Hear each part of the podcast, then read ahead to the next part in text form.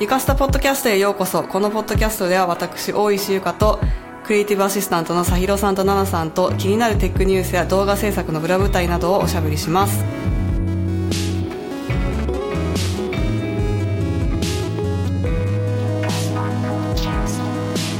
ゆかです、えー今週1週間以内にあったいいこと。昨日から、あの友達の犬をなんと1ヶ月間も預かっており。ちっちゃいタニちゃんっていうチワワの男の子が 夏休みの 合宿みたいな感じで我が家にやってきました。タニちゃんはな 1, 歳にもなってないんですけどなんか本当にパピーで来た時から預かったりしてたのですごい成長が見られて嬉しいです、ああのおばさん、ね。おばさん犬のおばさんみたいな感じで。あ大きくなったねみたいな。感じで成長をかみしめて、えー。あのいいね。さらにワイワイドタバタ生活が始まりました。粗相もしなくなりました。あそうそうそう。今のところまだ、今ちょっとそうそうそうってなんかダジャレみたいになっちゃったけど。えっとうんなかった今 まだね2日目だけど、一応今のところノーアクシデントでおお素晴らしい。ちゃんとできております。はい、はい偉いぞこのまま1ヶ月頑張れということで。はーい。はい。楽しみですねピノさんはい。のお兄さんということで。そうピノはお兄さんとして、い、いロールモデルになっていただきたいと思ってます。はい。えー、さひろです。えーっと、今週1週間以内にあったいいことはですね、実は私、あの、F1 を見るのが好きなんですけれども、えー私の推しが帰ってまいります。わあおめでとうございます。イエーイ。あ待ってた、この瞬間を。っていうかなんかこの シーズン途中なのにあ帰ってそうなんですくるっていうのは結構はい異例なんですよね、あそうだと思います、もう突然、あの全然私、もう彼がいないので、あ彼っていうのはあの ダニエルリ・ダニエル・リカルドさんというはいはい。あのドライバーなんですけど、オーストラリア人のですねめっちゃイケメンで、ですね、あのすごい愉快な人であの、こういう人が近くにいたら、毎日楽しいだろうなって思いながら。はい、そうそうなんです。で、もともと彼はあの今年はなんか補欠みたいな感じのリザーブドのドライバーだったので、チームのドライバーに何かあったらまああの代わりで走るとかそういう感じだったと思うんですけど、今回はですね同じ傘の下の別のチームにあの今度は入ってですね、えー来週ハンガリー戦ですかねから、えー戻ってまいります。おもう楽しみでしょうがないです。えーえじゃあベンチから引き抜かれたみたいなスタメンにあそうですね。はいそうなんです。別チームに入る、へい。すごいですね、もう楽しみで楽しみで 今からもう ワクワク。あ嬉しいことだ。はい、ただなんか車自体がですねあんまりいい結果を出していないので、まあ彼が乗ったところであんまりいい結果は出ないんじゃないかっていうふうに言われてるんですけど、それでもいいんです。はい。出てくれさえすれば。はい。もうそれだけで嬉しいです。はい。以上です。はい。ということで、本日のトピックはですね、YouTube が今日かなあの、カルチャートレンズっていうレポートを出しました。はい。で、これ、ま、毎年出してる、なんか業界トレンドレポートみたいな感じで普通にみんな誰でも見れる PDF みたいなのがあるんですけど、これが今年も出たので、ちょっと読み解いていくっていうか、どういうことが書いてあったのかっていうのを話しつつ、はい。まあ私たちもね、いろいろ YouTube 見たり、YouTube 作ったりしている 身なので、まあそれについていろいろ語っていきたいと思います。えっと、まず一つ目の、なんかこう気になったトピックというか大きなトレンドとしては、ファンダムの多層性、多層化みたいな感じのトピックがありました。えっと、これはですね、どういうことかというと、ファンの形が結構どんどん進化しているみたいな感じで、えっと、これは私もすごく思い当たることがあるんですけど、普通になんか例えばアーティストとか、なんか公人、すごいセレブリティとかがいて、その人のファンっていうのはいるじゃないですか、もともと。はいうんうんだけど最近は、ファンのファンみたいなのが出てきてるみたいな感じで調査した Gen Z の47%が過去12ヶ月間に特定のコンテンツアーティストまたは個人のファンによって作られ作られたビデオを視聴しています。っていうことなんですけど、どういうことかというと、具体例を言いますと、私が BTS 大好きだけど、BTS の公式チャンネルだけじゃなくて、あの、うん BTS の面白動画を作ってるチャンネル超いっぱいあるんですよ。はい。まとめ動画、面白いっていう切り口でやる場合もあるし、韓国語の勉強をしてみようっていう切り口もあるし、いろんな切り口で、あの、編集し直したりするチうんャンネルがいろいろあるんですよね。だからそういうのはい結構見たりしているので、うんああ、わかるわかると思いました。は うーん。そうですよね。私もあの、F1 のあ、やっぱそう F1 なんだのメインチャンネルじゃなくて、そのまたファンの人が作ったダニエル・ディカルドの動画を見たりしてやっぱそういうのあるんですね、どこの。ありますね。はい。へーなので、派生するその幅がめちゃめちゃ広がりますよね。うんうんうん。この中にあった面白い数字が、この調査を受けた54%の人が大きいイベント自体、例えばオスカーとかグラミーとか、あの、うんうんワールドカップとかそういうなんかすごい大きなイベントの、それ自体のストリーミングとかを見るよりも、クリエイターがそれについて解説してたりとか、あの、うん中継してたりするのを見たい。あーなるほど。って言ってる人が半分以上いたということで、例えばオスカーとかグラミーとかだったらレッドカーペットのなんかこの衣装がどうだとかっていうのをやいのやいの言うみたいうん。なのがあったり すると思うんですけど、例えば私もまあアップルイベントの解説したりするんで、それ結構似てると思うあしうん、私たちのカテゴリーで言うと MKBHD のうん。あの、ビジョンプロの動画が、アップルの公式のビジョンプロの動画よりも再生回数高かったんですよ。はいはい、言ってましたね。それあったじゃないですかうんうんうんうんめっちゃすごいですよね。だからその本家を超えてる、あの、クリエイターがいるということでう、ん結構そういうこともあるんじゃないかなとそうですね。思いますね。なんかブラジルのチャンネルではい。FIFA のそうそうそうそう、ワールドカップの、う。そう、風 TV っていうチャンネルが、ワールドカップ中になんかライブストリーミングして多分コメントとかしてたのかな？うん。わかんないですけど、なんかそれ、その中継が600万ピーク同説。してたので、普通に600万って。テレビレベルですよね。めっちゃすごい。すごいですよね。そっか、600万ってことはもう日本の方とかを見てるのかな？見てるかもししれないですよね。ブラジルだけではちょっと足らないですよね。ね多分。んどうなんですかねすごい。というそうう。いう動きもあって面白かったです、次のポイントに移りますと多形式の体験ということで、あの最近もう本当に長編動画短編動画えーライブストリームそして最近ポッドキャストもね YouTube にはい。入ってきて、これも一応ポッドキャストという扱いになってるんですけどなんかはい。ポッドキャストは YouTube で言うと、あのプレイリストがポッドキャスト扱いになっているみたいな感じなので、動画自体はそんなに他のあの動画と特に変化がないんですけど、まあ、一応なんかポッドキャストみたいな感じで表示されたりとか、YouTube ミュージックでも多分再生できるのが違いだと思うんですが、まあ、そういうね新しいタイプのコンテンツがどんどんできるようになってきて、クリエイターとしてはまあいろいろ対応しなきゃいけなくてちょっと大変だけれども、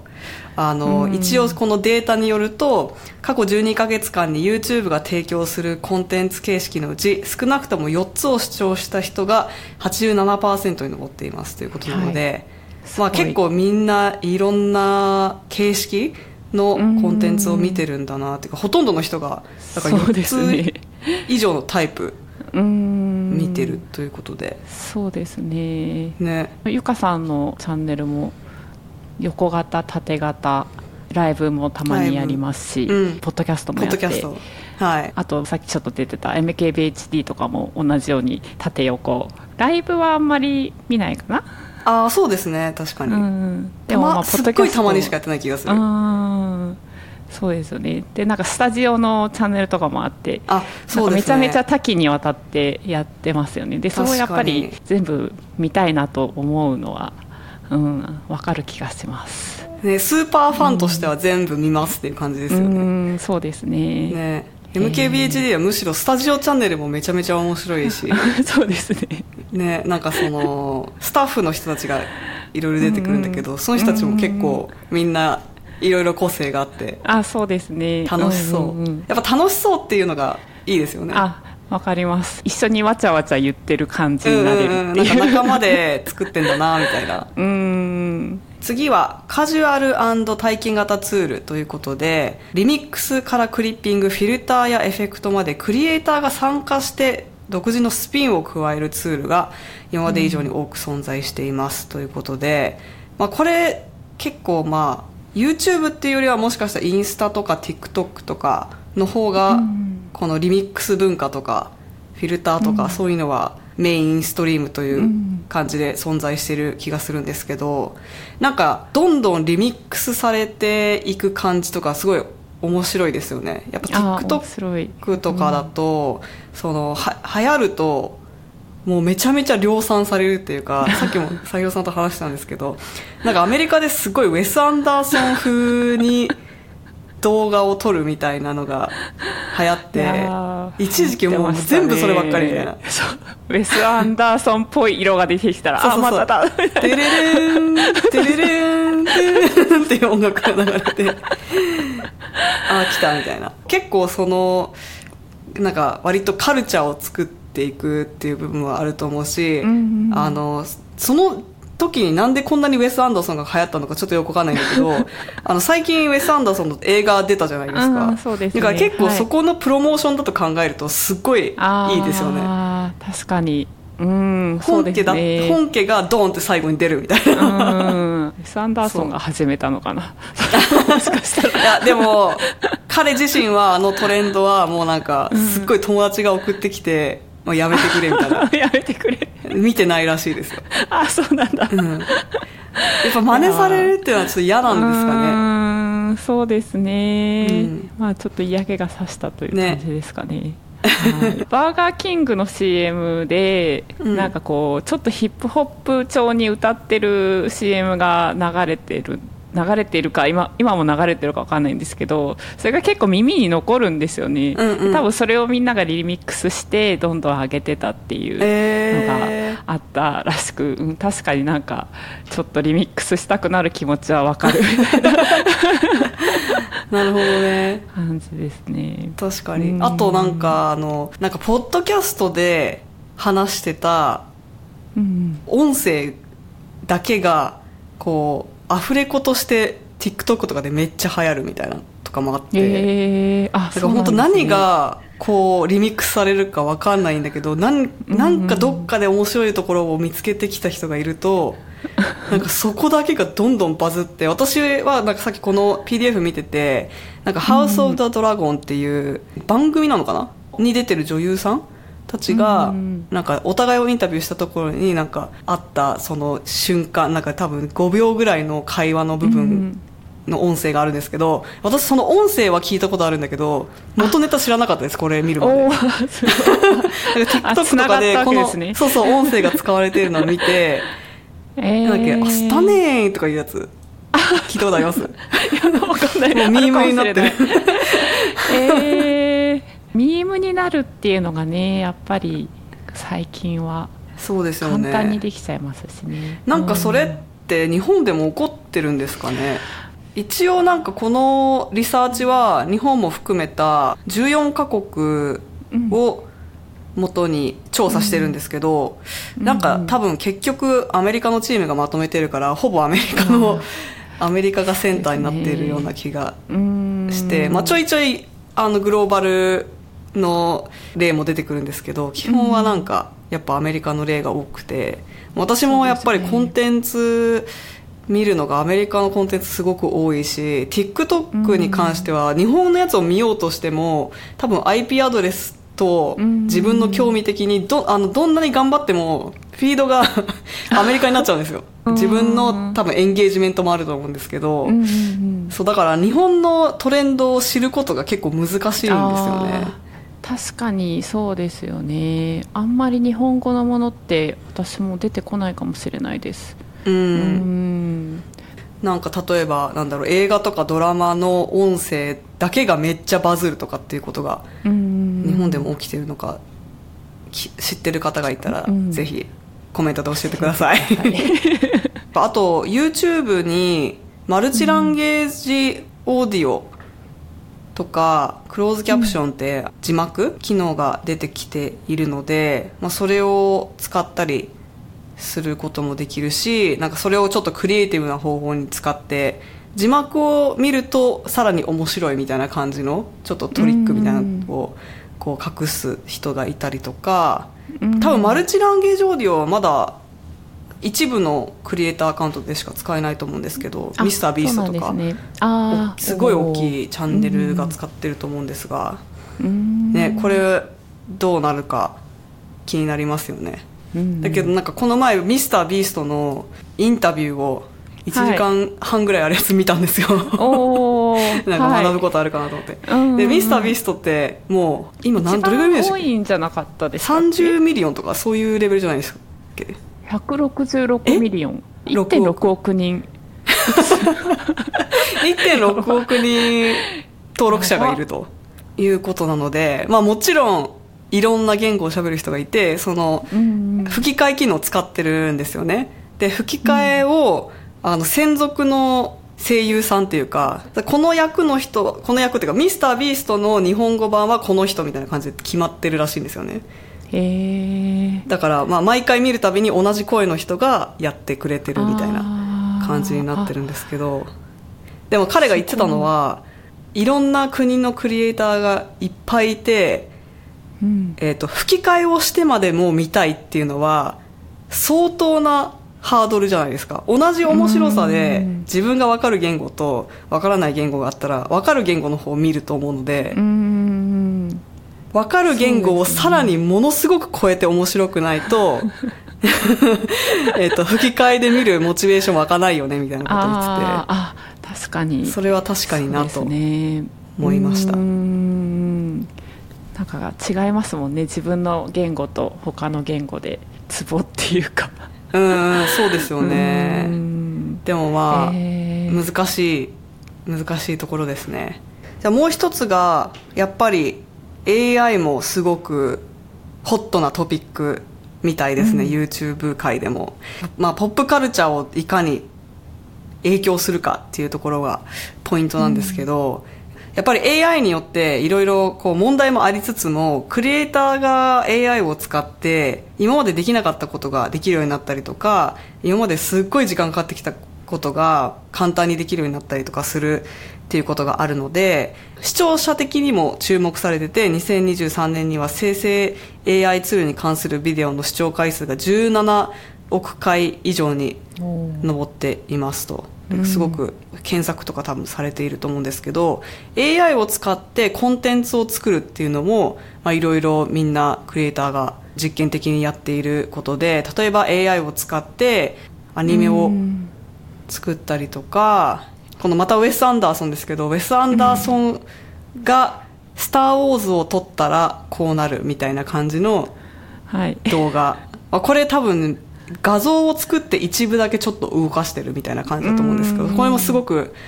いいですよね。なんかすごい。クリエイティブっていうか、うんうん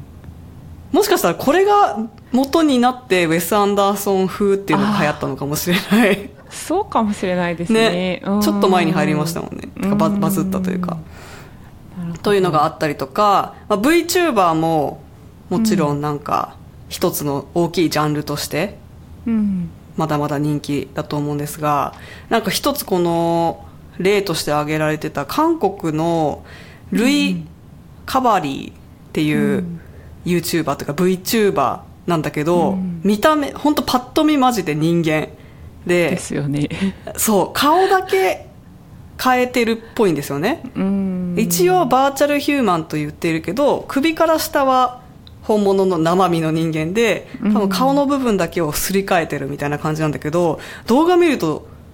全然わかんない。す。っごい自然で、はい、そう。これすごいですよね。ね。うん。でアイドルっていうか、まあ、なんかカバーを歌ったりとかしていたり、まあ、Vlog とかもやってるのかな？すごいですね。かなり動いてても、ね、顔のその表情とかもめちゃめちゃ自然っていう、うん、ね本当に自然。だから分かってても分かんないみたいな。そうそうそうえどこ どこが？みたいな感じですよね。そうそうそう。すごいですよね。でもなんか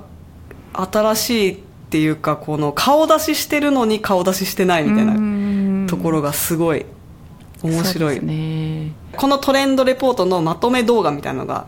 公式から出てて、そこに一瞬オメシスが映ってました。あ出てました見ました、ね、はい。あゆかさんの好きなオメシス。そうそうそうオメシス。と思ったけど。そうそうそう。オメシスも一応首から下が人間のあの VTuber で V のところが V あのブ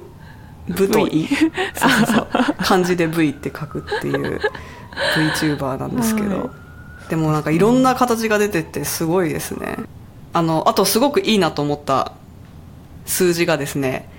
えーと、この調査した40%の人が自分のことをビデオコンテンツクリエイターだと言ったというのがあるので多分もうクリエイターと視聴者っていう感じじゃなくてみんなクリエイターでみんなが見合ってるみたいな。でみんながリミックスしたりこう影響を受け合っていろんなクリエイティビティが生まれてるのかなと思うとそれすごく素敵なことだと思うしやっぱりその AI もそうだけどなんかいろんなアプリとかでどんどんこうクリエイトすることのハードルが下がってきていると思うし、その例えば顔出ししたくないっていう人も VTuber 的なやり方だったら顔出ししなくても何かしらできたりするし結構なんか誰でもみんなクリエイターになれる時代だよねと思いました。ということで今回は YouTube のカルチャートレンドレポート2023をいろいろと語ってみました。こんな感じで毎週ゆかスタポッドキャストをやっておりますので、よかったら皆さんがお使いのポッドキャストアプリでフォローしていただけると嬉しいです。あとはですね、ニュースレターもやっております。私から月に1回ぐらい の程度で、なんかアップデートのちょっとした、まあ、エッセイみたいなのがあったりとか、こんな動画出しましたよみたいなのがあったりとか、いろいろね、なんかこう、私の月報みたいな感じでお送りいたしますので、よろしければ概要欄のリンクからチェックしてみてください。あとは、もう一つちょっと宣伝させていただきますと、ゆかスターコミュニティもやっております。えっ、と、YouTube のチャンネルメンバーシップの経由でやってるんですけど、活動の場所は Discord という、まあ、チャットアプリみたいなのを使って、みんなでいつもワイワイしています。えっ、と、ほぼ毎日平日朝夜、えっと、黙々会というポモドーロタイマーを使った黙々タイムをやっておりまして、実は今も黙々中で、はい、黙々中にこれを収録しているんですけど、えっと、そんな感じで楽しく活動しているので、そちらもぜひよかったらチェックしてみてください。ということで、ゆかすたポッドキャストをお聞きいただきありがとうございます。Spotify でお聞きの方は Q&A 機能でぜひ質問や感想を教えてください。それではまた次のエピソードでお会いしましょう。バイバーイ。バイバーイ。